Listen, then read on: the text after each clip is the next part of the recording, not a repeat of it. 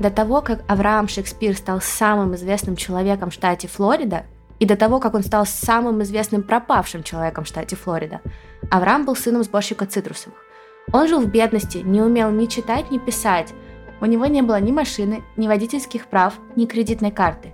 Вся жизнь Авраама – череда мелких подработок. То тут, то там, каких-то неурядиц. Это я, у меня тоже нет ни водительских прав, ни кредитной карты, ни машины. И жизнь твоя это череда. И как бы Авраам ни старался, каким бы хорошим человеком он не был, всю жизнь он работал больше, чем получал, и ничего не мог с этим поделать, пока все не изменилось. 15 ноября 2006 года в кошельке у Авраама лежали последние 5 долларов. Он работал с коллегой Майклом в тот день, сидел на пассажирском сиденье грузовика и разгружал продукты, пока Майкл рулил по городу. Оба мужчины устали и решили остановиться у небольшого магазина. Майкл собрался купить поесть и спросил, взять ли что-то Аврааму. Авраам попросил два лотерейных билета. Один из них оказался золотым. Билет с номерами 6, 12, 13, 34, 42 и 52. Победный билет. Джекпот составил 31 миллион долларов. Выбрав единоразовую выплату и оплатив налоги, Авраам получил 12 с лишним миллионов долларов. Только представьте, последние 5 долларов в его кошельке превратились в 12 миллионов – Авраам даже представить не мог, сколько это на самом деле денег. Казалось бы, мечта сбылась, он стал богат, теперь он будет счастлив. Вот только через три года большая часть его денег исчезнет, и Авраам пропадет тоже. Это какая-то очень загадочная история, я чувствую. Ничего загадочного, это самая тупая история. Ну, в смысле, это история самой тупой преступницы из всех, что я рассказывала. Все... А она раскрытая, да, это делает? Да. Угу. Всем привет, это подкаст «Тут такое дело», меня зовут Маша. А меня Даша. Мы напоминаем вам, что наш подкаст выпускается исключительно в развлекательных целях и предназначен только для лиц старше 18 лет. Мы также не рекомендуем слушать наш подкаст людям с повышенной чувствительностью, так как мы с Дашей обсуждаем все детали преступления, ничего не скрывая. А еще мы, как всегда, за взаимное уважение, активное согласие не насилие и соблюдение законодательства. Мы не поддерживаем распространение насилия, не одобряем преступников и их преступления, даже если иногда и говорим про них в шутливой форме, и надеемся, что и вы тоже. Сегодня будет очень интересный выпуск, как, как и всегда, как мне кажется, как и всегда. А, да, потому что это одновременно очень интересная и очень печальная история, но ее особенность не в этом а в том, что, как я уже сказала, я расскажу вам, наверное, про одну из самых тупых преступниц, которая у нас вообще была когда-либо. Я правда, я про нее читала и думала, что за идиотка. Что может быть глупее, чем поесть свинину, притворяясь саудовским принцем? Ну, они на одном уровне. На одном уровне. Да, они на одном уровне. Сегодня мы поговорим про победителя лотереи. Я уже давно очень хотела рассказать эту историю, потому что на самом деле вообще выиграть лотерею это одновременно и радость, и нет. Я расскажу вам в выпуске позднее почему, и еще мы поговорим про то, чтобы... Так что ты думай, начинай думать, что бы ты хотела получить, если бы ты выиграла очень много денег. Что бы ты сделала с ними? Сейчас не отвечай, думай. Ладно, в смысле, я уже знаю ответ на этот вопрос. Я бы их инвестировала, выгодно разложила по кучкам, чтобы они приносили мне пассивный доход, и в старости я могла не переживать, если я доживу до старости, конечно. Даш, я хотела веселый ответ. Маш, мне 26. Я, уже, я уже давно инвестирую. Ну и что? Это не Никакого веселья. Это не про реальную жизнь. Потому что в реальной жизни нас выигрыш не ждет. В общем, да. А наша история началась с простого лотерейного билета. Сегодня мы поговорим про победителя лотереи. Я уже давно хотела рассказать про что-то такое, потому что на самом деле это одновременно радость, но и нет — в выпуске расскажу почему. Но сначала хотим рассказать вам про партнера сегодняшнего выпуска Яндекс Практикум.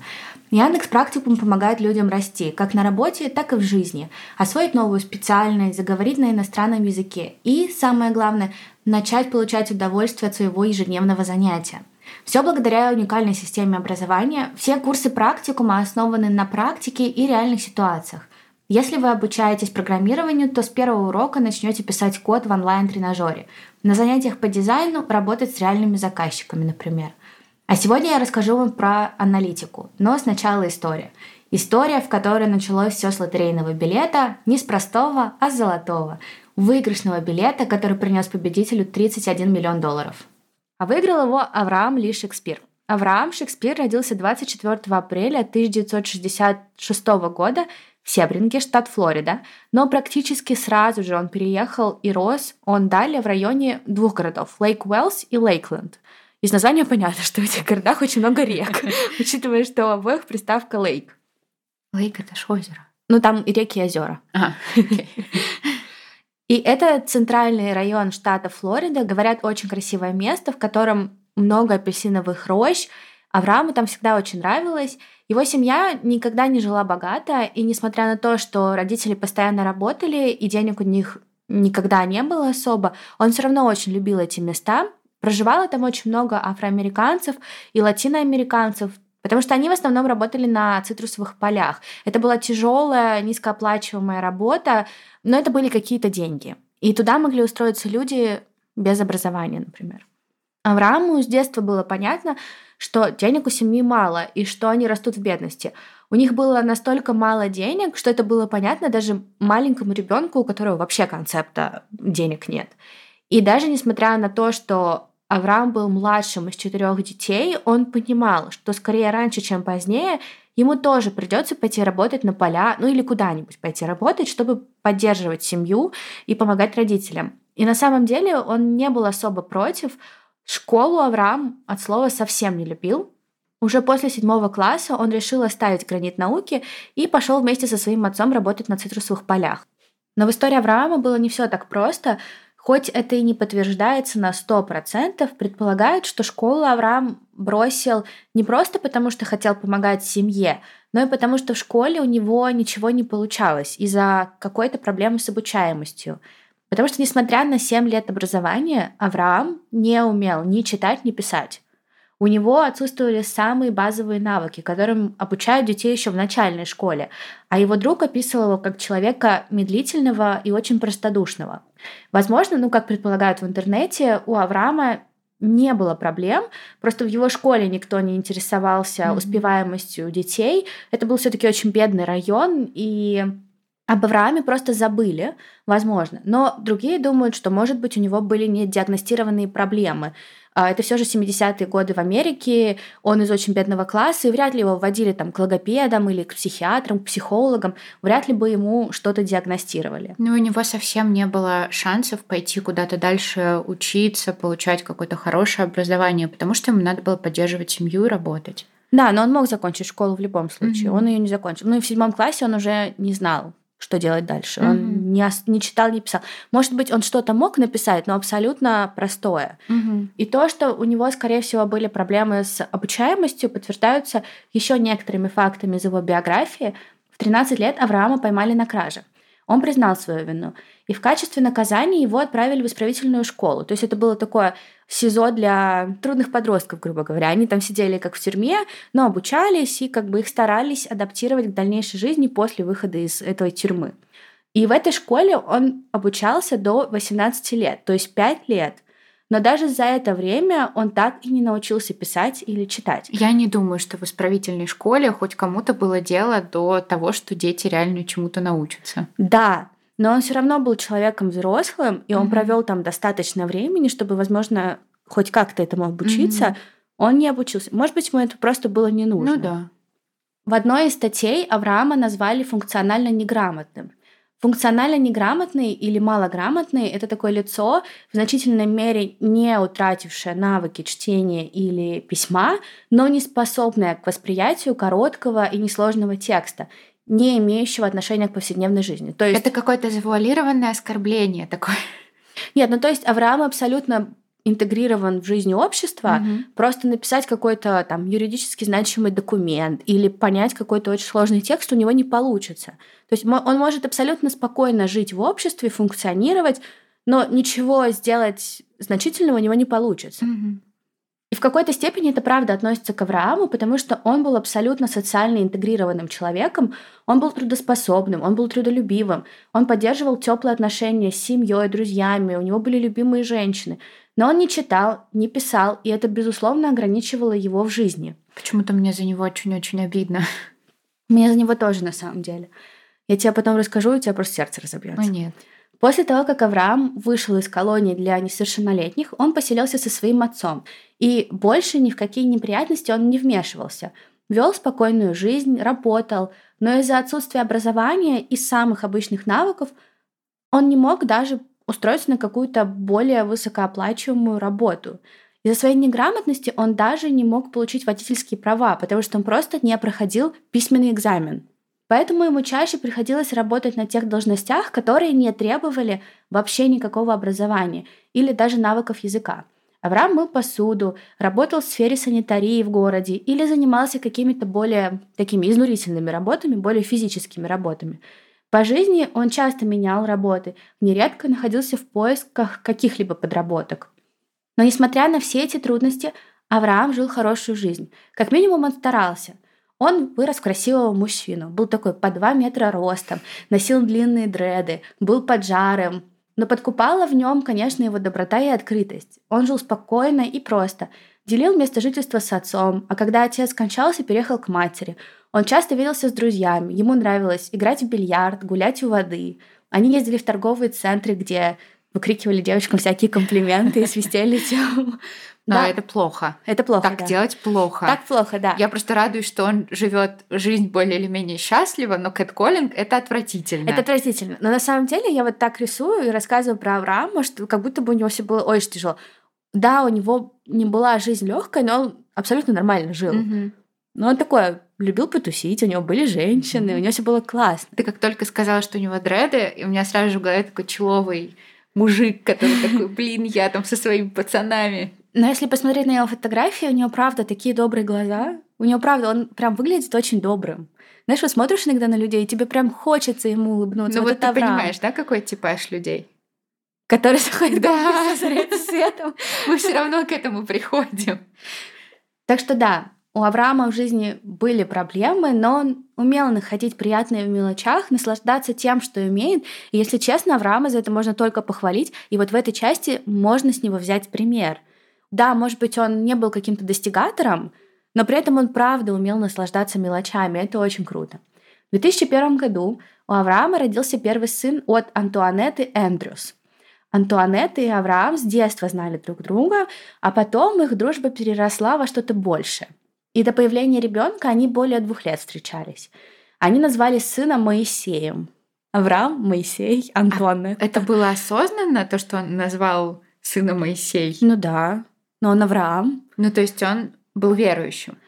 А, ну да, скорее всего, да. На mm-hmm. это на самом деле на это как-то особо никто не застрял внимание. Я предполагаю, что да. Во-первых, это все-таки Америка, там mm-hmm. куда больше верующих. Mm-hmm. Во-вторых, очень часто афрокомьюнити очень верующие. Mm-hmm. В таких комьюнити поддерживается очень сильная mm-hmm. вера. Они назвали сына Моисеем, и Авраам его очень-очень сильно любил. Он старался как можно больше времени проводить с ребенком. И даже когда в скором времени после рождения Моисея он с Антуанеттой разошлись, Авраам продолжал быть постоянной фигурой в жизни Моисея и старался приезжать к нему по 3-4 раза в неделю. Но несмотря на то, что Авраам очень сильно пытался, у него не всегда получалось давать Моисею все, что он хотел. В октябре 2006 года Авраама арестовали за неуплату алиментов. И, кстати, для меня была большая новость, что за это арестовывают, но оказывается, да. Авраама арестовали, его задолженность по алиментам составила более 8 тысяч долларов. Но у него, видимо, не было имущества, которое можно было бы использовать в счет уплаты алиментов. Да, да. Поэтому арестовали его, у а него... не какое-то имущество. Да, у него вообще ничего не было. Мгм. И он задолжал не потому, что не хотел платить, он просто не мог платить по алиментам. И это на самом деле разбивает мне сердце, потому что некоторые люди имеют все, что только нужно ребенку, и ничего им не дают. А у Авраама у него как будто бы ничего не было, но все, что вот какие-то мелочи в жизни, он старался отдать сыну. И самое главное, он всегда был в жизни сына. Вот это вот самое главное. А его бывшая жена, значит, пошла и подала на алименты, зная, что он не может их выплатить. Ну да, но там судебно назначенные элементы. Может быть, это как-то отслеживается. Но, скорее всего, скорее всего, это Да. она. Скорее всего, это она. Вот такая вот подруга детства. Да. Ну, скорее всего, она тоже не могла одна все это тянуть. У нее тоже не было денег особо много. Не то, чтобы она жила и шиковала. Мгм. Как бы виноваты оба. Вот. Но Авраам, он правда был хорошим человеком во всех аспектах, и 15 ноября 2006 года жизнь ему улыбнулась. В то время Авраам работал помощником водителя грузовика. Он вместе со своим напарником развозил продукты по городу и помогал их разгружать, загружать груз. Там они развозили по магазинам, по ресторанам эти коробки. И вот 15 ноября 2006 года был обычный день. Авраам вместе со своим коллегом Майклом Фордом направились на очередную точку с грузовиком. Мужчины уже достаточно долго работали и решили остановиться у круглосуточного магазина вдоль дороги, купить напитков, сигарет. Авраама на тот момент было всего 5 долларов. Просто вдумайтесь, 5 долларов и ни цента больше в кошельке. Последние 5 долларов – это явно не та сумма, с которой многим будет легко просто взять и расстаться. А Авраам еще и получал всего 8 долларов в час. Но Аврааму было несложно с ней, видимо, расстаться, потому что когда Майкл пошел в магазин, Авраам попросил того купить ему два лотерейных билета. Майкл купил билеты на свои деньги, да, но как только он вернулся в грузовик, Авраам ему сразу же вернул 2 доллара за билеты. То есть билет стоил по доллару mm-hmm. каждый. И забрал билеты себе. Авраам сунул эти билеты в карман, напоминая себе проверить результаты вечером. Конечно, он не знал и не думал, что в кармане у него золотой билет, что билет с набором чисел 6, 12, 13, 34, 42 и 52 сделает Авраама победителем. Стать победителем лотереи – удача, которая не каждому из нас улыбнется. Нам с вами приходится работать. И часто работать не там, где нам нравится. И это грустно. Да, как и то, что не каждому повезет стать победителем лотереи. С этим я не согласна. Мне кажется, это проклятие, а не благо. Ну, это как подумать. Может ну, быть, да. все-таки благо, если это сравнивать с работой 5 на 2. Особенно... На работе, которая тебе не нравится. Да, да, наверное. Особенно, если это работа, на которую ты ходишь и думаешь, как же ты хочешь сменить профессию или подняться по карьерной лестнице. Да, это очень мучительно. У меня такое было. Да, смена профессии — то, с чем сталкиваются многие в свое двадцатилетие, но не секрет, что это очень сложно. Сложно предугадать, что вас ждет в новой профессии, а еще и страшно потратиться на курс, который может не понравиться или не подойти. Яндекс Практикум с этой проблемой разобрался. На сайте представлены бесплатные курсы, которые помогут разобраться в направлении, понять, чем отличаются задачи разных специалистов и какие-то попробовать выполнить — чтобы точно убедиться, готовы ли вы заниматься этим каждый день. Сегодня хочу рассказать вам про анализ данных. Знаю, многие задумываются про это направление, но все никак не решаются. Не решаются даже несмотря на то, что анализ данных – популярная отрасль, в которой очень не хватает специалистов. Причем часто принято думать, что аналитика – это скучно, мол, работать с какими-то данными, ничего не понятно. Но я в другой своей жизни работаю бизнес-аналитиком и могу сказать, что это не только очень интересно, но и перспективно. Маша постоянно рассказывает, как она выстраивает там какие-то очень сложные системы, в чем-то там разбирается. А я вообще без понятия, в чем заключается ее работа, просто слушаю и молча восхищаюсь. Да, и дальше просто говорит, я не знаю, чем ты занимаешься. А ты знаешь, чем я занимаюсь? Да, я представляю. О, нет. Но аналитика и бизнес-аналитика это что-то странное для многих и звучит, правда, страшно. И даже для тех, кто хочет войти в IT, не знаю, с чего начать. У меня так и было. Я работала в маркетинге, но очень сильно хотела уйти на повышение зарплаты, сохранив в работе часть маркетинга. Выбор пал на бизнес-аналитику, и я еще ни разу не пожалела. Но ты мне когда-нибудь объяснишь, чем ты все-таки занимаешься или нет? Я думаю, тебе это не надо знать. Это лишняя информация, которая тебе будет неинтересна. Немногие знают, как и Даша, что аналитика — это и про бизнес тоже. И для того, чтобы такие мифы развеять, а еще и познакомиться с профессией поглубже, Яндекс Практикум подготовил бесплатный курс «Какую профессию выбрать в анализе данных», в котором можно узнать про то, какими бывают аналитики. Они же разными бывают. Конечно. Чем они занимаются, к чему готовиться и на какую зарплату рассчитывать. Курс рассчитан на любую аудиторию, так что если вы даже ничего не знаете про анализ данных, но хотите попробовать, дерзайте. Я его пройду только, чтобы понять, чем ты занимаешься на самом деле и какие там бывают аналитики. Правда? Да. Это так мило. Ну, это важно. Важно знать, чем я занимаюсь. Конечно, важно понимать. О, Даша, это очень мило. Вы, как и Даша, тоже можете пройти этот курс, потому что он бесплатный. И самое важное, без дедлайнов. О, то это есть, важно. Да, так, то есть без стресса. Так что начинать новую жизнь и погружаться в профессию можно без стресса. Мы вам очень советуем пройти его, даже если вы пока не готовы начать обучение. Он поможет понять, сможете ли вы совмещать работу и дополнительное обучение, куда вам двигаться дальше, да и просто расширить ваш кругозор, как в случае с Дашей. Да. Все ссылки мы, как всегда, оставим в описании выпуска, а сейчас возвращаемся к выигрышному лотерейному билету Авраама Шекспира. В ту ночь, 15 ноября 2006 года, Авраам выиграл 31 миллион долларов. А в конечном итоге он получил 12,7 миллиона долларов. А почему так? Я понимаю, там большой налог, там, в общем, оказывается, у него есть вариант получать либо разбитой суммой, Мгм. либо одноразовый платеж получить. Если одноразовый платеж, то это 16,9 миллионов долларов. Мгм. минус налог. Минус налог получается 12,7. Мгм. А если бы он получил разбитой суммой, то ему бы пришлось платить налог с каждой суммы, которая поступает ему на счет. И там, в общем, какие-то странные вычисления. Ну, в общем, когда вы слышите в любой лотерее, что, мол, джекпот составляет там 10 миллионов рублей, Делите на два. да, но это не 10 миллионов рублей, это налоги как минимум, как минимум. Поэтому, но 12,7 миллионов, когда у тебя последние 5 долларов, Да. это все равно. Сейчас на сегодняшний день это примерно 18,5 миллионов долларов с учетом инфляции. Шок. Стоит ли говорить, что жизнь Авраама поменялась просто в один день? Прежде чем Авраам выиграл лотерею, он 40 лет работал больше, чем получал. Но вот в один миг все сразу изменилось. Причем Авраам не только разбогател, он и стал своего рода знаменитостью. Особенно в первые недели он давал много интервью. И вы знаете, мне кажется, то, что он говорил в этих интервью, очень хорошо подчеркивает то, каким на самом деле человеком был Авраам. Он говорил, что независимо от того, что он теперь богат, ему ничего не нужно. Он просто рад тому, что теперь может проводить больше времени со своими друзьями и семьей. Что он хочет ходить на долгие прогулки вдоль своего любимого озера. Маша, ты. Продолжать жить, как жил всегда.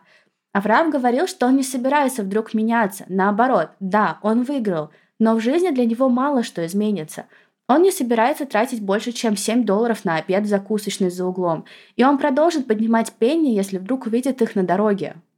Он не собирался меняться, но говорил, что, безусловно, безумно рад выигрышу. Он видел в нем безопасность. В одном из интервью он сказал, «Мне больше не нужно бороться за выживание». Но мы-то с вами знаем, что у жизни всегда свои планы. К сожалению, в жизни Авраама настоящие проблемы еще даже не начались. Итак, у Авраама на счету 12,7 миллионов долларов. Что бы ты сделала, кроме инвестиций? Что бы ты купила? Ты бы все равно что-то купила. Я просто понимаю, я недавно осознала эту мысль, что когда тебе приходят большие деньги, это никакое не облегчение, это дополнительный труд, потому что тебе надо эти деньги не потерять. Потому что какая бы ни была большая сумма, да, я скучная взрослая женщина. Мне вообще не стыдно за это. На самом деле, я когда читала, я узнала, что среди победителей лотереи самый большой риск банкротства. Ну, конечно, Люди потому что тебе приходят эти деньги, и ты тратишь, тратишь, тратишь, тратишь, и у тебя вообще нету осознания, что деньги закончатся. А они очень быстро заканчиваются, любая сумма. Я бы, во-первых, если бы я выиграла лотерею, я бы никому не сказала. Мне бы сказала. Ну, кроме очень близких людей. Я бы скрыла свою личность, потому что людей таких очень часто убивают. И это очень- умно, да. Да, и я бы не сказала. Максимум, кому я бы сказала, это вот, типа там родителям, там, тебе, и на этом все. Родственникам. И я бы помогла родственникам, и я бы вложилась в недвижку. Ну, ты очень консервативна в этом плане. Я консервативна, но я бы вложилась в недвижку. Я бы скупила несколько квартир, которые бы точно приносили мне доход и которые я могла бы кому-то завещать. После этого я бы поехала в путешествие. М, Да, это приятно. А я бы, наверное, вложила очень много денег во всякие разные организации, которые ищут пропавших людей. Ну, благотворительность это естественно, да. Вот именно вот туда, людям, которые занимаются рабством, пропажей людей, пропажей детей. Я вообще считаю, что когда ты получаешь деньги, ну даже когда ты за работу свою получаешь деньги, чем больше ты получаешь, тем больше ты должен отдавать. Ну, я не считаю, что ты должен отдавать все, но я считаю, что благотворительностью нужно заниматься всегда. Мгм. А если ты как победитель, и если тебе приходят какие-то деньги вот Так легко так и легко, быстро. то это нужно всегда отдавать. Я Мгм. считаю, что это, это просто даже кармически правильно. Маша, кармический ну это правда. Ну это правда. Тебе эти деньги достались ни за что, и ты должен ими поделиться. Ну, это сто процентов. Я тоже в это верю. Не с точки зрения кармы. А с точки но- зрения чего? Ну назови это как-нибудь иначе, все равно это одно и то же. Ну, морали. Ну, потому что нужно Ну это то же самое людям. почти. Карма и мораль? Давай поговорим об этом отдельно. Но Авраам в первую очередь выплатил алименты. И он не только покрыл свои долги, но также создал трастовый фонд в 1 миллион долларов для своего сына Моисея. То есть фонд, которым будет распоряжаться сын самостоятельно, когда вырастет и станет совершеннолетним. Фонд, к деньгам которого ни у кого, кроме Моисея, доступа не будет. Молодец. Потом пришла очередь друзей из семьи. В общей сложности им всем он раздал около 1 миллиона 750 тысяч долларов. А потом началась какая-то жесть, от которой мне безумно грустно. Авраам стал платить за непонятно что и непонятно кому. Он выплатил ипотеку в размере 185 тысяч долларов за своего друга, другую ипотеку в размере 53 тысяч долларов за соседа и третью ипотеку в размере 60 тысяч долларов за человека, чью фамилию он даже не знал. Он оплатил похороны случайных людей. Он дарил подарки и одалживал деньги всем, кому мог. Часто этих людей даже его знакомыми назвать было нельзя. Зачем он это делал, спросите вы? Авраам был очень и очень добрым и простодушным человеком. Многие это видели и просто им пользовались. Не знаю, понимал он это или нет, но на их просьбы он явно поддавался, и мне это разбивает сердце. Потому что, друзья, он одалживал огромное количество денег, раздавал кредиты направо и налево. Большая часть этих денег пошла на покупку домов для совершенно разных людей – а некоторые наглели так сильно, что просто упрашивали Авраама оформлять их ипотеки на себя. Ну, то есть Авраам оформлял на себя их ипотеки, mm-hmm. а они платили деньги ему. Дошло до того, что на имя Авраама было оформлено несколько ипотечных кредитов на дома, которые ему не принадлежали. Но он просто не умел отказывать, видимо, еще. Ну да, да. Со временем такое потребительское отношение его сообщества стало на Аврааме сказываться. Если поначалу он был рад помочь людям, то теперь радости в нем не осталось. Он стал подавленным и несчастным. Однажды своему другу детства он сказал, «Я думал, что все, кто приходит ко мне, мои друзья, но потом я понял, что все, что им нужно, это мои деньги». В январе 2007 года, всего через пару месяцев после выигрыша, у Авраама взяли интервью, и он признался, что он не испытывает никакой радости от выигранных денег – потому что его буквально преследуют люди. В других интервью он говорил, что хотел бы вернуться в свою прежнюю жизнь, где он мог бы ходить по улицам как нормальный человек, чтобы к нему никто не подходил и не просил денег. А своему брату он признался, что лучше бы жил без гроша. Но жизнь продолжалась, и у Авраама просто не было вариантов. Нужно было менеджерить свое богатство. В январе 2007 года вместе с юристом по имени Седрик Эль Льюис он основал компанию «Шекспир и партнеры». Компания была создана для того, чтобы Седрик мог помочь Аврааму с деньгами и активами. Изначально предполагалось, что Седрик будет давать Аврааму советы и помогать тому управлять своими активами. Но между ними возникло какое-то недопонимание, и компания прекратила свое существование в 2008 году. В том же месяце, в январе 2007 года, Авраам купил дом в закрытом поселке за миллион долларов. Площадь дома составляла почти 5000 квадратных футов. В нем имелся закрытый бассейн, два гаража на две машины, четыре спальни, три полноценных ванных комнаты. В общем, дом был хорошим, и это была чуть ли не первая серьезная покупка, которую Авраам сделал для себя. Он также купил новый BMW за 100 тысяч долларов, а в июле купил новый Ford за 30 тысяч долларов. А как он получил права? Если он не умел писать и не знал, как сдать письменный тест. У него был водитель. А. В общей сложности на себя он потратил меньше двух миллионов долларов. На близких и требовательных незнакомцев он потратил в разы больше. На людей как будто это не интересовало. Их не интересовало то, что Авраам страдает, то, что он так потратил уже много денег на других людей, то, что он щедрый. Все как будто только и думали, о том, как побольше из него денег вытянуть. В апреле 2007 года Майкл Форд, водитель грузовика, который купил Аврааму билеты, подал на Авраама в суд. За что? Он утверждал, что он купил билеты для себя, а не для Авраама. И это вообще его выигрыш. Говорил, что он положил билеты в свой бумажник, а Авраам их украл и забрал приз себе. Думаю, Авраама такое поведение Майкла шокировало не на шутку. Ему было нечего скрывать. Так он суду и сказал, мне нечего скрывать. Он сказал, я попросил Майкла купить билеты и вернул ему за них деньги, как только тот вернулся в грузовик. Ясно, что Майкл просто попытался воспользоваться тем фактом, что он был за рулем, и что его видели в магазине, покупающим билеты. Вот только Майкл страдал таким ужасным синдромом, синдромом длинного языка. И он сразу же после выигрыша Авраама рассказал многим коллегам, мол, представляете, это я купил билеты для Авраама, а Авраам мне за них деньги вернул, и теперь он выиграл. А потом время прошло, и он такой, наверное, все уже все забыли, но никто ничего не забыл. Да, и пять человек, коллег, пришли и выступили против Майкла. И суд присяжных, естественно, вынес решение в пользу Авраама. Жизнь для Авраама продолжалась. В ноябре 2008 года у него родился еще один сын, Еремия. Это точно, сто процентов что-то, ну вот, вот он, видимо, решил так называть, да, детей библейскими именами, значит, он был, видимо, сильно верующим. Ну да, ну, в продолжении себя. Ну, представляешь, Авраам и два сына. Моисей и Еремия. да. Сын у него родился от Сантории Батлер.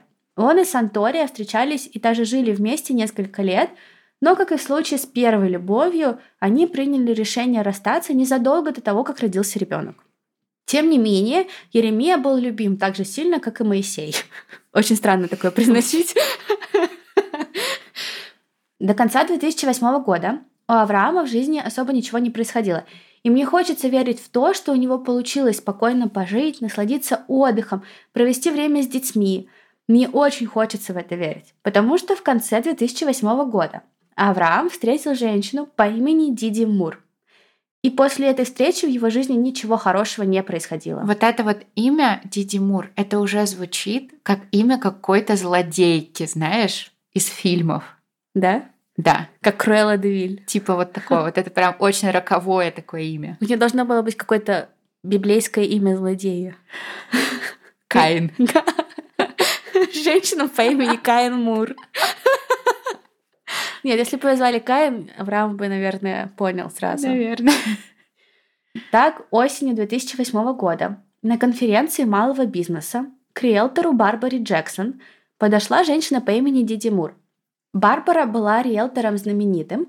Именно она представляла интересы известного победителя лотереи Авраама Шекспира. А Диди, Диди подошла к ней не случайно. Она была писательницей. И она хотела написать книгу о жизни Авраама. Так ее сильно вдохновила эта история. Может быть, Барбара могла бы их представить друг другу? Диди была бы ей жизнью благодарна. Барбара сказала, что назначит им встречу через пару недель. Для нее это вообще была не проблема. Да и что в этом такого, правда? Да уж никто и не потребовал бы одеть портфолио, например, или резюме в таком случае. При таких обстоятельствах обычно верят человеку просто потому что. Ну и последнее. Барбара не могла отказать Диди, потому что во время их знакомства Диди была в инвалидной коляске. Оказалось, попала в автомобильную аварию незадолго до встречи. И представляете, все равно проделала такой длинный путь, чтобы попытать свою удачу. В общем, уже 3 октября 2008 года Барбара, Авраам и Диди встретились за ужином. Каково было удивление Барбары, когда Диди вышла из машины на высоких каблуках. Оказалось, такое возможно. Наша Диди исцелилась с помощью подводной терапии, представляете? Урожденная Дорис Дониган была примерно на 6 лет моложе Авраама. Подожди, подожди, я все еще хочу обсудить этот момент, когда она была в инвалидной коляске, а потом резко исцелилась, и я чую, что она мошенница, или это реально возможно? Но она не была инвалидом, она просто попала в аварию и... А, и потом вернула двигательные функции. У нее не, ну у нее просто была травма. Урожденная Дорис Дониган была примерно на 6 лет моложе Авраама, но у них было что-то общее. Она так же, как и Авраам, провела все детство в бедности в заводском городке во Флориде. Дети не была привлекательной в каком-то стандартном понимании, ну так ее описывают. Но все говорят, что она была безумно яркой женщиной. Она всегда хорошо выглядела, одевалась, и она привлекала мужчин своей харизмой. Видимо, благодаря этой харизме Диди рано влюбилась. И уже в 17 лет она вышла замуж за мужчину по имени Джеймс Мур, родила ему сына по имени Риджей и стала сертифицированной медсестрой. До 34 лет в ее жизни ничего примечательного не происходило. А потом, как понеслось, Началось все с того, что в 34 года Диди начала изменять своему мужу с мужчиной по имени Шар. Тому было всего 23. Но казалось бы, ладно. Как говорила сама Шер, чтобы чувствовать себя молодой, женщине нужен молодой любовник. Окей. Ну, шучу, это очень плохо на самом деле. Но у Диди этот любовник был. Параллельно с активной личной жизнью Диди активно работала. Сначала она работала ассистентом кадровом агентстве по подбору медицинских работников. Потом она перешла на должность офисного сотрудника компании «Аркадия». Но через год плюс-минус она решила, что хочет самостоятельно открыть филиал компании и работать на себя. И удивитесь, но у простой девочки из бедной семьи это получилось.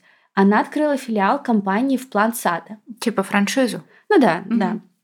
Вот только быстро обнаружилась проблема, которая легко объяснит вам такое профессиональное рвение Дити. Через несколько месяцев после открытия филиала один из старших сотрудников заметил резкий рост расходов. Оказалось, бизнес Диди теряет деньги. Но куда деваются деньги? Не могут же они просто пропадать? Конечно, нет. За их пропажей очень внимательно следила Дити. Точнее, она следила, чтобы каждый пропавший доллар попал на ее счет. И ни копейки мимо. За небольшой срок у нее получилось присвоить более 60 тысяч долларов. Ого. Что она с ними сделала, непонятно. Деньги, скорее всего, были так же быстро потрачены, как и присвоены. Компания «Аркадия», филиал которой Диди открыла, подала на Диди заявление в полицию. Но случилось совершенно необъяснимое. До начала расследования в здании случился пожар. Она такая эксцентричная очень женщина, мягко говоря. Мягко говоря. Пострадавших в пожаре не было. И вы знаете, даже офисное оборудование не пострадало. Прямо перед пожаром его так удачно перенесли в другое место. Но вот беда, сгорели файлы. Те самые файлы, которые могли бы доказать вину Диди. Диди в поджоге обвинить не получилось, никто не смог доказать ее вину и в присвоении денег.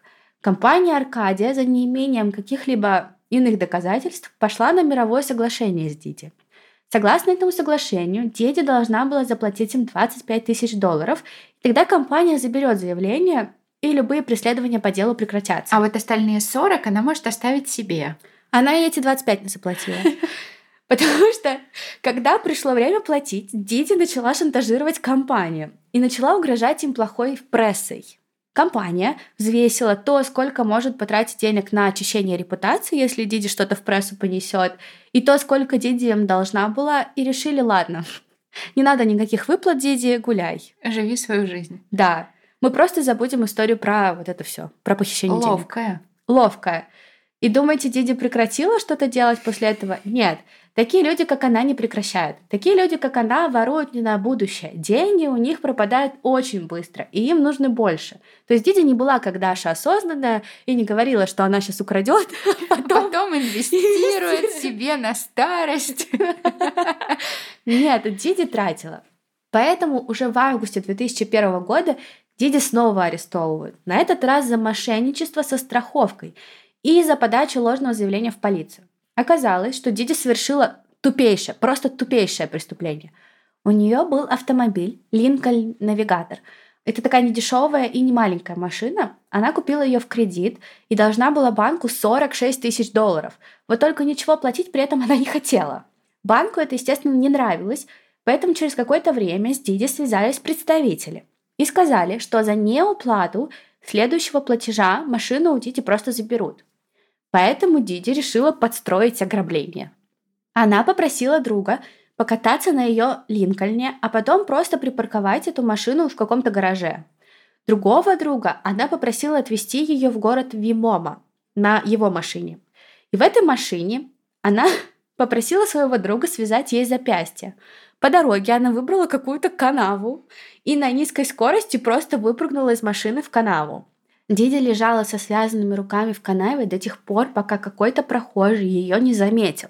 Мужчина перепугался, стал пытаться ей помочь, и вот она со слезами на глазах стала рассказывать прохожему, что ее изнасиловали под дулом пистолета трое латиноамериканцев, а потом они угнали ее машину Линкольн, которая под кредитом. Есть же камеры. Нет, не было. 2004-2003 год. А, ну ладно. Прохожий отвез Диди в полицию, где она повторила всю эту историю еще раз, и началось расследование. История была ужасная, страшная, настолько ужасная, что местные СМИ сделали репортаж, в котором подробно рассказали про угон машины и даже показали фотографию машины. Этот репортаж увидел какой-то мужчина, позвонил в полицию и сказал, ну, машина Диди угнанная стоит в таком-то гараже.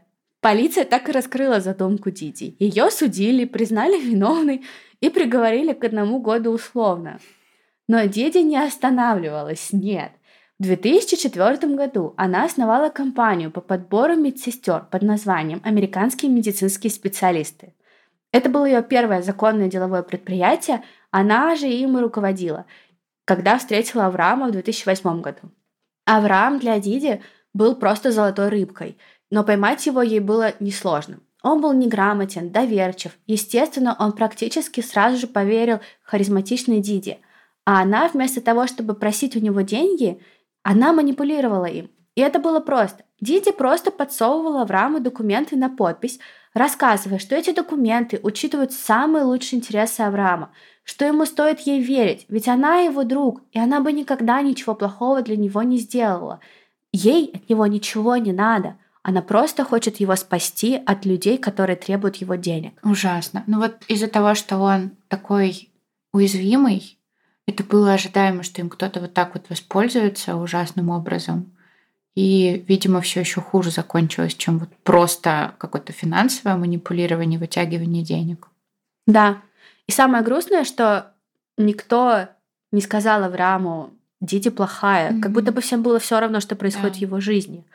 Поэтому Авраам просто верил Диди и подписывал эти документы.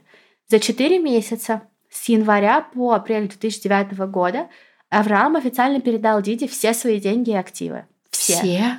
Да, но это происходило постепенно.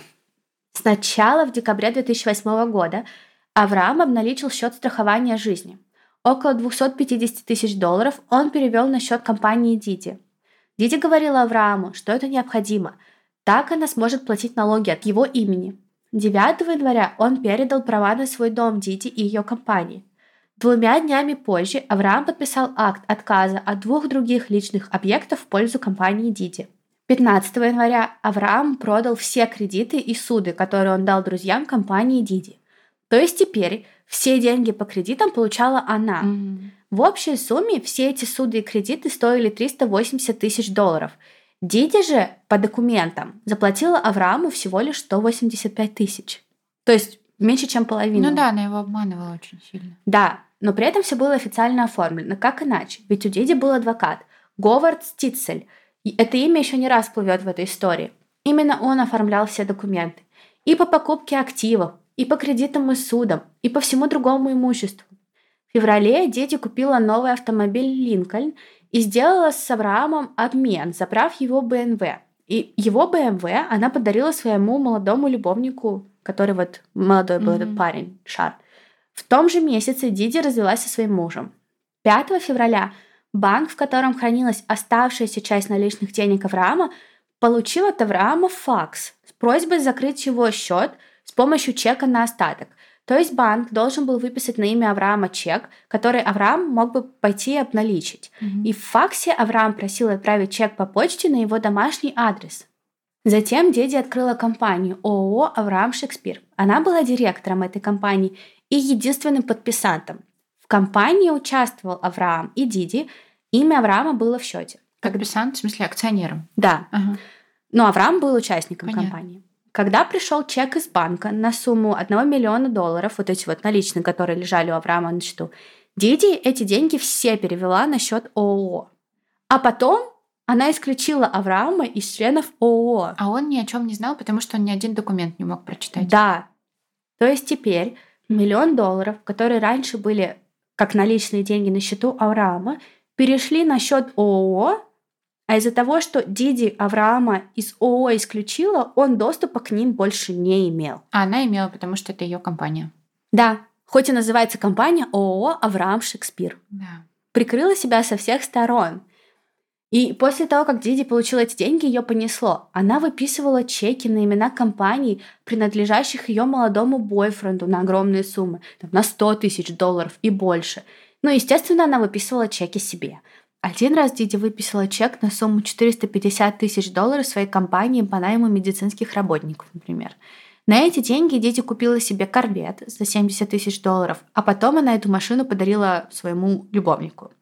В феврале 2009 года Диди также заплатила Джудит Хэггинс, предполагаемой личной помощнице Авраама. Она заплатила Джудит, его водителю и адвокату Говарду Стицелю по 20 тысяч долларов каждому. За что? Ну, видимо, за услуги по Мгм. помощи Дите. Мгм. Ну, за то, чтобы они молчали и ничего Аврааму не рассказали. Ну, либо за работу, мы не знаем. Ну, как ты заработал? А, ну, Но понятно. они же все равно работали, возможно, Мгм. вероятно. Дити так быстро тратила деньги, что к концу февраля баланс компании ООО «Авраам Шекспир» составил 44 296 долларов. За месяц Дити присвоила ООО более миллиона долларов. Ну, миллион почти, Мгм. наверное, даже. Чтобы отпраздновать это событие, в марте она купила себе новенький «Хаммер» за 90 тысяч долларов. Какая-то страсть у нее была к машинам, постоянно машины покупала. Да, ну не только, она просто тратила деньги. Понятно. Она, знаешь, как тратила деньги, как Санта Каймс, которая Ага. вот тоже там... Не умела откладывать. Да, у которой в жарком городе был гардероб шуб, да. да. В апреле Диди купила дом почти за 253 тысячи долларов. Права собственности были оформлены на ее любовника, но оплачено за дом было чеком из компании Диди. Адвокат Диди, Говард Стицель, принес свою адвокатскую контору в этот дом, а Диди арендовала помещение по соседству и открыла там свой собственный офис. А потом произошло странное. Закончился февраль, прошел март, начался апрель 2009 года, и как-то вдруг семья и друзья Авраама стали понимать, что уже несколько месяцев никто не видел Авраама лично. Не поймите меня неправильно, у них был с Авраамом контакт. Многие из них получали от Авраама текстовые сообщения. Вот только странно. Он что, научился читать и писать? Нет, конечно. Близкие стали задаваться вопросами и переживать. Но пройдет еще 7 месяцев, прежде чем в полицию поступит заявление о пропаже Авраама. Это ужасно грустно. Маша, а если бы я пропала, ты бы поняла по переписке, что это не я с тобой общаюсь? Конечно. Как? Даш, я тебе один раз не отвечала два часа, потому что уснула днем, и ты написала, Да. у тебя все в порядке, я переживаю, ты чё молчишь? Просто ни один человек не сможет поддерживать наш уровень общения. Ну да. Я очень быстро пойму, как минимум даже поэтому. Ладно, все, тогда спокойно. 11 августа 2009 года Говард Стицель выступил в суде округа Полк от имени Авраама по иску о взыскании алиментов на его второго ребенка. Авраам задержал выплаты своей второй девушки, от которой у него был второй ребенок. Центория думала, что Диди манипулирует Авраамом и убеждает его не платить ей алименты. Но Стицель, этот адвокат, утверждал, что Авраам уехал из страны на лечение. Однако это было ложью. К тому моменту Авраам уже был мертв. Этот судебный процесс стал для Диди знаком. И она начала отчаянно пытаться продать как можно больше имущества за наличные, чтобы получить деньги до объявления Авраама пропавшим без вести. К ноябрю 2009 года Диди продала BMW за 37 тысяч долларов, а потом машину Хаммер за половину цены, в которой она ее купила. Но это все, что Диди успела продать, потому что уже 9 ноября 2009 года Авраама объявили пропавшим без вести. Двоюродный брат Авраама, Седрик Эдам, сообщил в полицию, что никто в семье не видел Авраама с апреля 2009 года. Это так грустно, он Мгм. столько денег им давал. Да, а о нем даже никто не вспомнил. Да, столько месяцев. Да. Единственным человеком, сказал он, который контактировал с Авраамом, была Диди Мур. Седрик сообщил полиции, что Диди купила все имущество Авраама и переехала в его дом в апреле 2009 года. А еще он рассказал полиции, что Диди заплатила ему 5000 долларов за то, чтобы он передал маме Авраама поздравительную открытку, подписанную Авраамом. Вообще не подозрительно. Ни разу, Диди. Вообще. Детективы сразу же почуяли неладное, немедленно начали расследование. Они активно работали с самого начала, общаясь с огромным количеством людей. И все, абсолютно все говорили, что последний раз они видели Авраама в апреле 2009 года. Спасибо хоть за то, что они сотрудничали с полицией и не врали. И то не все. На протяжении всего расследования в полицию звонили люди и сообщали о том, что они видели Авраама то тут, то там, но каждый раз полиция не могла подтвердить ни одно из этих заявлений. А несколько раз допрашивая заявителей, детективы узнавали, что Диди заплатила людям за ложные показания или просила их за деньги позвонить в полицию и сказать, что они видели Авраама. Ну, конечно, люди про такое очень быстро расскажут полиции, потому что это, ну, очень опасно так делать. И потому что Диди уже заплатила им деньги. Ну да. Естественно, Диди тоже допрашивали. Детективы чуть ли не с самого начала это сделали.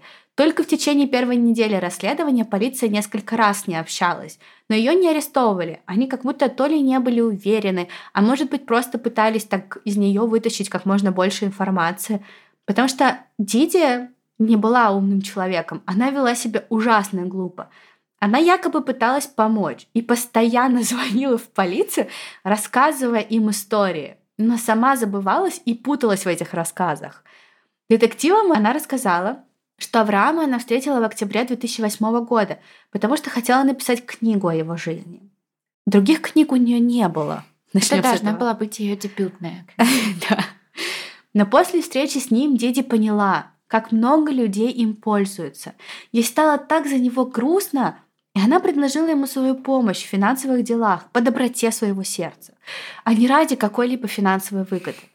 Она утверждала, что поскольку Авраам был так расстроен из-за того, что им пользовались, и из-за постоянных преследований со стороны общества, он решил покинуть район и просто испариться. Это самое дурацкое оправдание, которое я когда-либо слышала. Да. Но полиция, естественно, начала спрашивать ее, а что с его активами? Угу. И она говорит, Авраам продал ей свой дом за 655 тысяч долларов, но Диди заплатила ему наличными, поэтому предоставить доказательства оплаты она не может. А все остальные транзакции Авраам делал добровольно, по своему желанию. Но потом, когда полиция возвращалась к допросу и задавала Дите похожие вопросы, она начинала менять факты истории с имуществом. Сначала она говорила, что платила наличными, потом стала рассказывать, что нет. Она ему не заплатила, но не потому, что она хотела его обмануть, а потому что пыталась его защитить. Потому что у Авраама были проблемы с наркотиками, говорила она. И она боялась, что когда он получит 655 тысяч долларов, он уйдет в отрыв. Потом она поменяла снова историю и стала говорить, что никогда не платила Аврааму, потому что он не хотел платить налог на дарение. Но это бред, потому что по документам у них сделка была купли-продажи угу. в любом случае. Дальше полиция стала спрашивать Диди про компанию, про ООО «Авраам Шекспир». И она рассказала им все. Да, в феврале 2009 года она учредила ООО «Авраам Шекспир» с единственной целью – отслеживать деньги, полученные по долгам, которые она купила у Авраама. Ну, помните, он продал ей mm-hmm. право взимать Понятно. вот эти вот оплаты. Но ничего больше, только для этого ООО и было открыто. Вы что, думаете, я пыталась украсть у Авраама деньги? Конечно, нет. Дити говорила, что это полная чушь, ведь до встречи с Авраамом она и так была миллионером и не нуждалась в его деньгах. Это была откровенная ложь. С 9 марта 2005 года по 7 января 2009 года прибыль ее компании по подбору персонала составила чуть менее 720 тысяч долларов США. А это, если поделить на 4, ну, около там 250 тысяч в год, mm-hmm. это не, небольшие деньги. Да, это приличные деньги, но то, как Диди их тратила, понятное дело, что детективы знали, Диди врет. Они легко и быстро узнали, что к апрелю 2009 года Диди контролировала все активы и счета Авраама, что она не платила ему ни копейки из того, что была должна. И полиция предположила, что сначала Авраам Диди верил, видимо, но потом он начал задавать вопросы, например, куда деваются его деньги, а, когда ты заплатишь мне по долгам, когда ты мне платишь там за дом, например. Эти вопросы Диди не понравились, она его убила. Но все равно у них не было доказательств и не было признания Диди, и поэтому они и не, не было тела. Да, и они не могли ее арестовать. Поэтому они продолжали с ней просто общаться. И Диди несла чушь. Она вела себя еще хуже и тупее. Например, она по ходу продолжала верить в то, что полиция ее не подозревает. Да. Что она самая умная, всех обхитрила, прикрылась документами, и комар носу не поточит. Да, да, да. И она совершала огромное количество действий, чтобы скрыть свое преступление, о которых полиция узнавала. Например, на первой неделе расследования полиция получила известие от матери второго ребенка Авраама Центори. И она сообщила, что Диди предложила ей машину и дом в обмен на ложь полиции – надо было всего пойти к детективам и сказать, что она видела Авраама живым. Полиция также встретилась с Говардом Стицелем и его адвокатской конторе. И Стицель сказал, что не может подробно отписать разговор из-за адвокатской тайны клиента, но он в октябре разговаривал с Авраамом. Он утверждал, что Авраам ему позвонил, он узнал Авраама по голосу. Да, Авраам уехал, но он жив. Да, все не видели его с апреля, но я с ним в октябре разговаривала. Сколько она ему денег заплатила? Но полиция ему, естественно, не поверила. Днем позже полиция встретилась с Джуди Хэггинс, которая была персональным ассистентом Авраама. И она рассказала, что в апреле виделась с ним тоже. Такой себе ассистент, да? Мгм. В апреле, когда вот как раз-таки в последний раз в целом все видели Авраама. В тот день он дал ей полную доверенность, чтобы она могла подписывать за него документы и управлять его деньгами. Она сказала, что да, она этой доверенностью пользовалась, она какие-то банковские счета его закрывала, подписывала заявление в суде от его имени, но Авраама она не видела. Она также рассказала, что примерно 11 декабря 2008 года Авраам пришел к ней и сказал, что ему не нравится Диди. И ему кажется, что она ворует его деньги. Он попросил Джуди не давать Диди доступ к его счету, потому что он заметил что-то странное с деньгами. Но вот что странно. Джуди, доверенное лицо Авраама, несмотря на то, что не видела его все это время, она продолжала работать с Диди. Например, она нередко выписывала на ее имя чеки, управляя деньгами Авраама. И полиция поначалу думала, что Джуди и Диди вообще связаны, и они решили еще раз поговорить с Диди.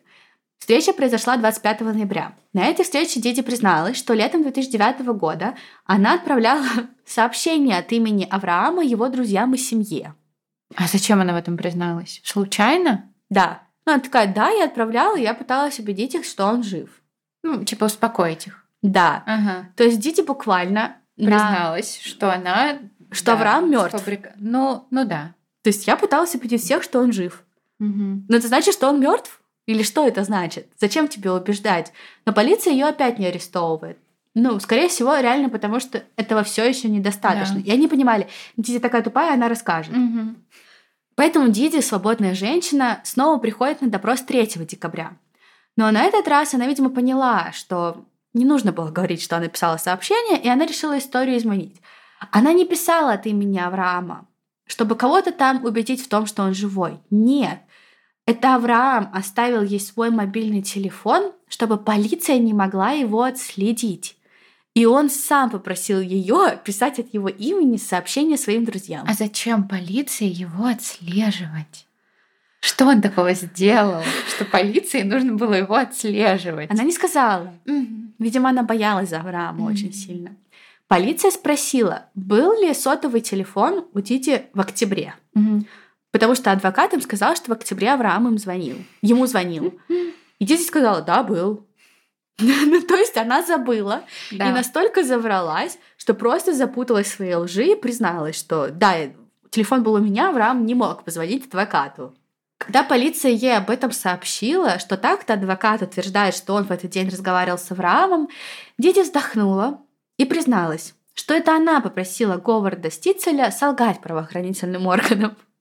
Он на самом деле не разговаривал с Авраамом в тот день. Что такое лицо? Я просто, я просто вообще не понимаю. Да, она просто, она просто идиотка. И Диди продолжала делать всякую дичь. 27 декабря она попросила кого-то выдать себя за Авраама и позвонить его матери. Видимо, чтобы убедить мать в том, что Авраам жив. Чтобы она, конечно же, не переживала за его жизнь. Но она, конечно, очень глупо себя ведет, но я все это время думаю о том, что для нее настолько низкая ценность человеческой жизни по сравнению с деньгами, что она очень легко готова убить. И да, она глупая, но она очень опасная. Очень опасно. Что хуже, когда она попросила кого-то позвонить от лица Авраама, она ужинала с матерью Авраама. И буквально на этом ужине абсолютно незнакомый человек позвонил и сделал вид, что он сын женщины. И она поверила? Нет, конечно. Мгм. Она знала, что это не Авраам, но она притворилась и проговорила с человеком 8 минут. Потом она закончила ужин с Диди, ушла и позвонила в полицию. Молодец. Полиция отследила номер, и оказалось, что звонил старый друг Авраама по имени Грег Смит. До того, как Авраам выиграл лотерею, он нередко работал в парикмахерской Грега. А когда он лотерею выиграл, он дал Грегу 63 тысячи долларов на покупку дома для своей матери. И Грег должен был Аврааму платить деньги. Мгм. Но пока Авраам был жив, Грег ему не платил. Мгм. А когда все долги купила Диди, она поняла, что она может давить на людей. Да. И когда ей понадобилось, она позвонила Грегу и сказала, ну, либо я у тебя сейчас дом отбираю, либо ты делаешь то, что я говорю. Полиция приехала к Грегу с вопросами, и тот сразу же признался, «Меня Диди попросила, она мне угрожала, я ничего не мог сделать, да, я не платил, но она мне угрожала». И полиция решила, что не будут они Грега арестовывать, они сделают Грега своей помощью. Угу. И Грег стал агентом полиции. И он встречался с Диди с прослушкой. Так полиция получила еще несколько компрометирующих доказательств на Диди, потому что она вообще ни о чем не догадывалась. Например, один она раз... просто не представляла, что так возможно. Это просто переиграли и уничтожили. Да. Например, один раз она попросила Грега доставить семье Авраама письмо, в котором Авраам якобы писал, что он уехал из города из-за преследований полиции. В письме даже упоминался телефонный звонок 27 декабря, и якобы Авраам спрашивал, как его собственная мать не узнала голос сына. Мне кажется, полицейские на этот момент просто уже угорали на дети, потому что Грег им рассказал, как она печатала это письмо, одетая в перчатки, медицинскую шапочку и бахилы, и даже в хирургическую маску, потому что она не хотела оставить свое ДНК. И она вот это вот все разоделась и печатала письмо, а Грег, наверное, стоял и ржал, потому что буквально полиция находится в месте, да. где она пишет это да. письмо. Подожди, она его на компьютере печатала? Да. А как она ДНК передаст? Ну, бумажку-то она трогала. А, ну ладно. Я думаю, что над ней, правда, все очень сильно ржали. Но полиция продолжала ждать, потому что они наблюдали, как Диди спалец, и игра стоила свеч. Через несколько недель у Диди появилось к Грегу доверие, и она решила попросить того о главном. «Грег», — сказала она, — «может, у тебя есть кто-то, кто готов взять на себя вину за убийство Авраама?» Грег, естественно, сразу же пошел в полицию, и те выделили офицера под прикрытием. Офицера звали Майк Смит. Он был якобы каким-то двоюродным братом Грега, которому грозил длинный тюремный срок, и еще одно убийство ничего бы для него не поменяло. И он сказал, что он готов взять на себя убийство Авраама за 50 тысяч долларов. Дити согласилась, и они договорились о дате. 25 января 2010 года. Естественно, сказал Майк, чтобы все было правдоподобно, мне нужно знать, где находится тело. Дитя такая подумала, говорит, ну да, хорошее замечание. Конечно, я расскажу, где находится тело. Я даже отдам пистолет, из которого был убит Авраам, для правдоподобности. А дальше Диди, Майк и Грег разработали подробный план, согласно которому Майк должен будет выкопать тело Авраама, перенести его в другое место и сообщить полиции о его местонахождении. А Диди отдаст его пистолет, и тот совершит признание. Но в день Икс все пошло не по плану. 25 января Диди встретилась с Грегом и отдала ему пистолет. Спустя два часа он и Диди сели в машину и приехали к дому, который она купила. Помнишь, я рассказывала, она купила дом, mm-hmm. который использовал адвокат для своего да. офиса, и она снимала соседний mm-hmm. дом для своего офиса. Так вот, Диди привезла туда Грега, завела его на задний двор и показала на бетонную плиту размером 30 на 30. Этот бетон залили 13 апреля 2009 года в лесной зоне недалеко к северу от дома. Это была все еще зона mm-hmm. дома и ее собственность. И под этой плитой был похоронен Авраам. Она сказала, что убила Авраама в офисе. Он сидел в кресле, и она его пристрелила, а потом вытащила на улицу. Дальше Диди отвела Грега в белый грузовик-трейлер недалеко от плиты вот этой вот угу. бетонной. Внутри стояли галлоны топлива, отбеливатель, были перчатки и металлическая ванна. И Диди говорит, ты сам выкопай тело Авраама, положи его в металлическую ванну и перевези в другое место. Вот так все у Диди просто. И после этого она отдала Грегу ключи от машины и ушла, мол, разбирайся сам. Грег, естественно, все рассказал полиции. Он передал им пистолет, который Диди ему отдала, подробно объяснил, где находится тело. И детективам нужно было сразу придумать, как действовать дальше, потому что они изначально думали, что вот этот вот поставной детектив Майк будет этим всем заниматься, но Диди все поменяла. И они придумали новый гениальный план. Грег звонит Диди и сообщает, что полиция окружила место захоронения тела. И он в панике – не знает, что делать, и спрашивает, это что, Диди его подставила? Это Диди вызвала копов, когда он должен был тело выкапывать? В тот же вечер детективы вызывают Диди на допрос. Естественно, она понимает, что полиции известно про то, что она рассказала Грегу, потому что она думает, что Грега арестовали угу. с телом Авраама. Угу.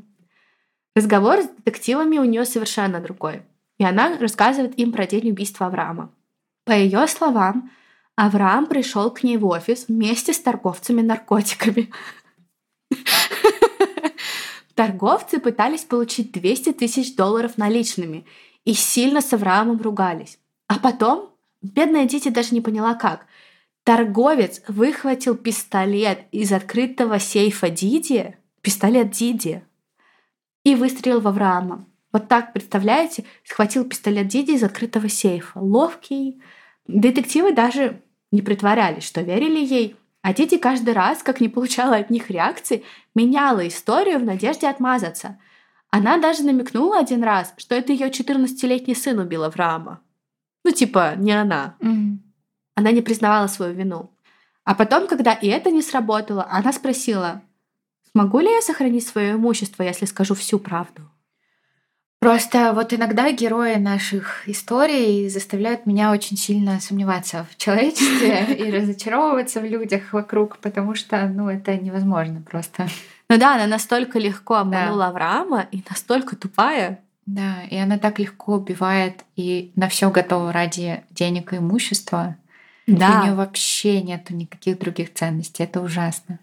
И этот вопрос говорит о том, что она действительно поверила в то, что она полицию одурачила. Хотя никого она не, Мгм. не одурачила, естественно.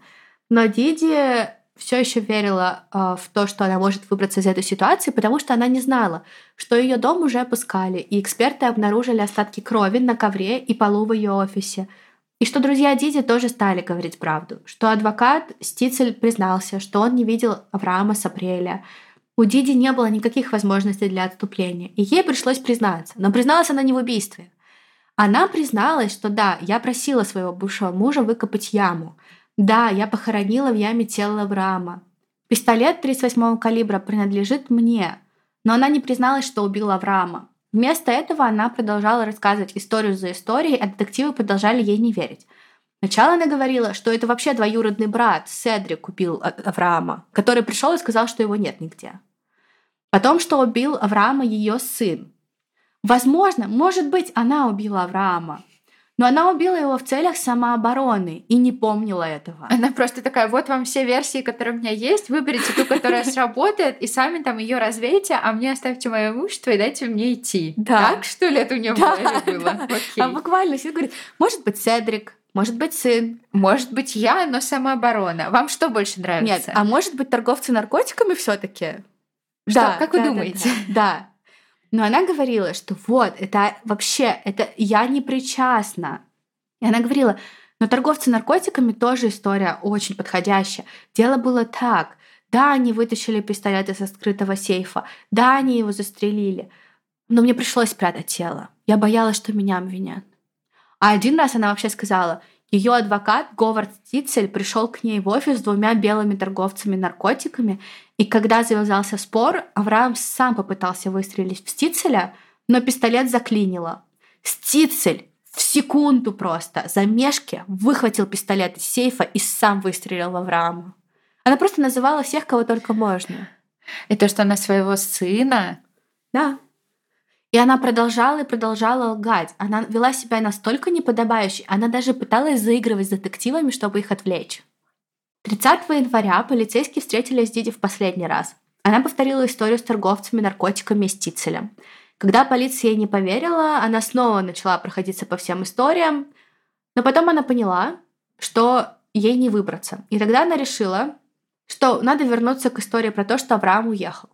И она начала говорить, ну, на самом деле он не мертв, он находится на Ямайке, он лечится от СПИДа, он уехал из-за давления, и полиция ей снова не верит, и они говорят, ну, Диди, Вот тело. да, пора уже как бы, Ага. пора а, приходить в себя, пора приходить в себя, потому что на момент, когда Диди вот это, про все это рассказывает, опять говорит, что Авраам уехал, полиция занимается раскопками. Им помогали найти тело специальным георадаром, Мгм. потому что все было залито бетоном, и они искали в земле подземные аномалии, которые бы могли указать на место захоронения Авраама. Потребовалось два дня, чтобы разбить бетон экскаватором и удалить куски, чтобы приблизиться к телу. И оказалось, что Диди, дура просто полнейшая, окунула тело Авраама в известь перед захоронением. Она, видимо, думала, что это поможет разложению. Но по факту она его просто мумифицировала. Да. Она его мумифицировала. И сохранилось все. А самое главное, сохранились отпечатки пальцев, Вау. по которым определили, что это Авраам. Я вообще не знала, что это сохраняется, если ну, как- какая-то хотя бы оболочка есть. Да, представляешь? И смогли очень быстро определить, что это Авраам, и даже смогли определить, несмотря на длительное время захоронения, что у него два выстрела в грудь. И после этого особо признания Диди не нужно было. Мгм. Полиция понимала, что они от нее этого не добьются, и поэтому они были готовы просто идти в суд. А, Сначала состоялись похороны Авраама. Его похоронили 6 февраля 2010 года. На его надгробии указали дату его смерти 7 апреля 2009 года. Последний день после того, как с его мобильного телефона были сделаны какие-либо официальные телефонные звонки. Диди судили. Сторона обвинения настаивала на том, что она виновна. Даже в своих показаниях Диди хоть и не призналась в убийстве, но настаивала на том, что присутствовала при его убийстве. И во всех версиях, что она говорила, она всегда присутствовала при убийстве. То есть ей не хватило ума придумать историю, в которой бы ее не было в комнате. Мгм. Обвинение предположило, что Авраам узнал о том, что Диди украла все его деньги, он пришел к ней в офис ругаться, и когда он стал ей угрожать заявлением в полицию или, возможно, телесными повреждениями, Диди в него выстрелила. Но защита с этим не соглашалась. Они говорили, что так много людей должны были деньги Аврааму, любой из них может быть подозреваемым. Но это, на мой взгляд, очень странная позиция. Чтобы вы понимали, какой была Диди, она во время суда говорила присяжным, что не боится попасть в тюрьму, потому что, и это цитата, «нет присяжных, которые могли бы меня осудить». Мол, все знают, что я не виновата. Понятно. А так это было не так. 10 декабря 2012 года, после всего трех часов, присяжные признали Диди виновной в убийстве. После вердикта присяжные признались, что трое изначально хотели признать ее виновной в убийстве второй степени, а не Мгм. первой, потому что им казалось, что могла начаться борьба, Мгм. и она убила его в целях самообороны. Да, первое это предумышленное убийство, второе непредумышленное, просто чтобы было понятно. Да, да. Но их мнение изменилось из-за характера выстрелов, потому что пулевые ранения были очень близко друг к другу и стреляли намеренно, целясь и очень близко к Аврааму. Как будто бы кто-то поднес пистолет и просто два раза выстрелил в соседние точки. Такого бы не могло произойти, если бы это была самооборона. Диди приговорили к пожизненному заключению без права условно-досрочного А там были ее отпечатки в итоге или не смогли установить? Очень много времени прошло. А, понятно. без права условно-досрочного освобождения за убийство и к 25 годам заключения за использование оружия при совершении уголовного преступления. Во время вынесения приговора судья сказал Диди, что она, вероятно, самый манипулятивный человек, которого видел этот суд. И единственная причина, по которой государство не добивается смертной казни в отношении ее, заключается в том, что это против воли матери Авраама. Это очень грустно. В 2013 году активы Авраама были возвращены его семье. Авраама Шекспира называли простодушным из-за его неспособности к обучению, но он не был глупым, он был просто хорошим человеком с добрым сердцем. Он не нуждался в роскоши и не хотел ее. Он хотел чувствовать себя комфортно и помогать семье и своим друзьям.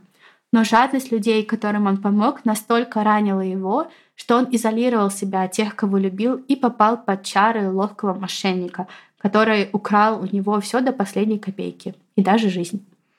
Помнишь, у нас был список фобий? Да. Там ходить на свидания, вот это Не вот говори, всё. что это выиграть лотерею. Выиграть лотерею, потому что это на самом деле очень опасно. Но это не опасно, если ты, ты как бы охраняешь себя. Но это же надо знать, как это сделать. Ну, теперь вы знаете, что надо делать. Даже да, ты даже хорошим людям не доверяешь очень долго после знакомства. Это правда. Так, так и нужно делать. Я столько историй уже прослушала всяких разных, что нет. Я не боюсь выиграть, я не боюсь. Я, Я, очень хочу. боюсь, и мне очень грустно и жалко Ты вот этими, вот этими мыслями ты ограничиваешь себя. Вселенная тебя Маша, я слышит. не покупаю лотерейные билеты.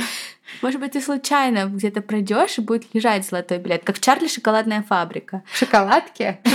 В шоколадке у меня может быть. А он разве купил эту шоколадку? Или ему попался случайно? Нет. А, там сначала мама купила ему И шоколадку. там не было. И там не было. А потом Я не помню. ему дедушка потом купил. Я, например, очень хочу выиграть лотерею. Просто я буду... Я никому не скажу, что я выиграла в лотерею. Реально. Нельзя объявлять. ос- Особенно нельзя объявлять. Это правда. Ну, в общем, Аврааму очень жаль, и жаль его детей очень сильно. Да, но он молодец, что он сделал такой фонд Да. для ребенка. Я а для знаю, второго ну, сделал? Наверняка сделал. Наверное. Я надеюсь.